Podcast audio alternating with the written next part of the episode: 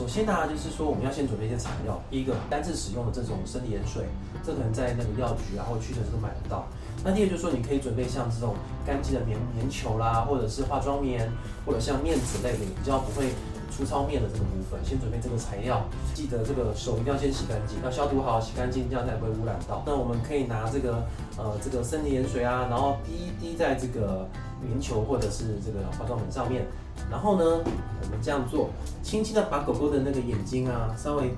眯起来，眯起来之后呢，我们可以顺势的，就是轻轻的，稍微微微的闭起来之后呢，把它的这个眼睛上一分泌物慢慢往外侧，或者是内侧这样带，啊，这样带，啊，记得多做几次，因为上面有一些黏液蛋白，可以这样顺势的把它带走。而且也不会刮伤它的眼球表面。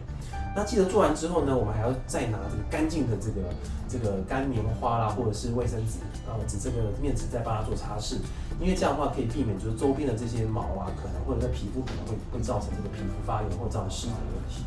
爱宝宠物保健专家关心您家毛宝贝的健康。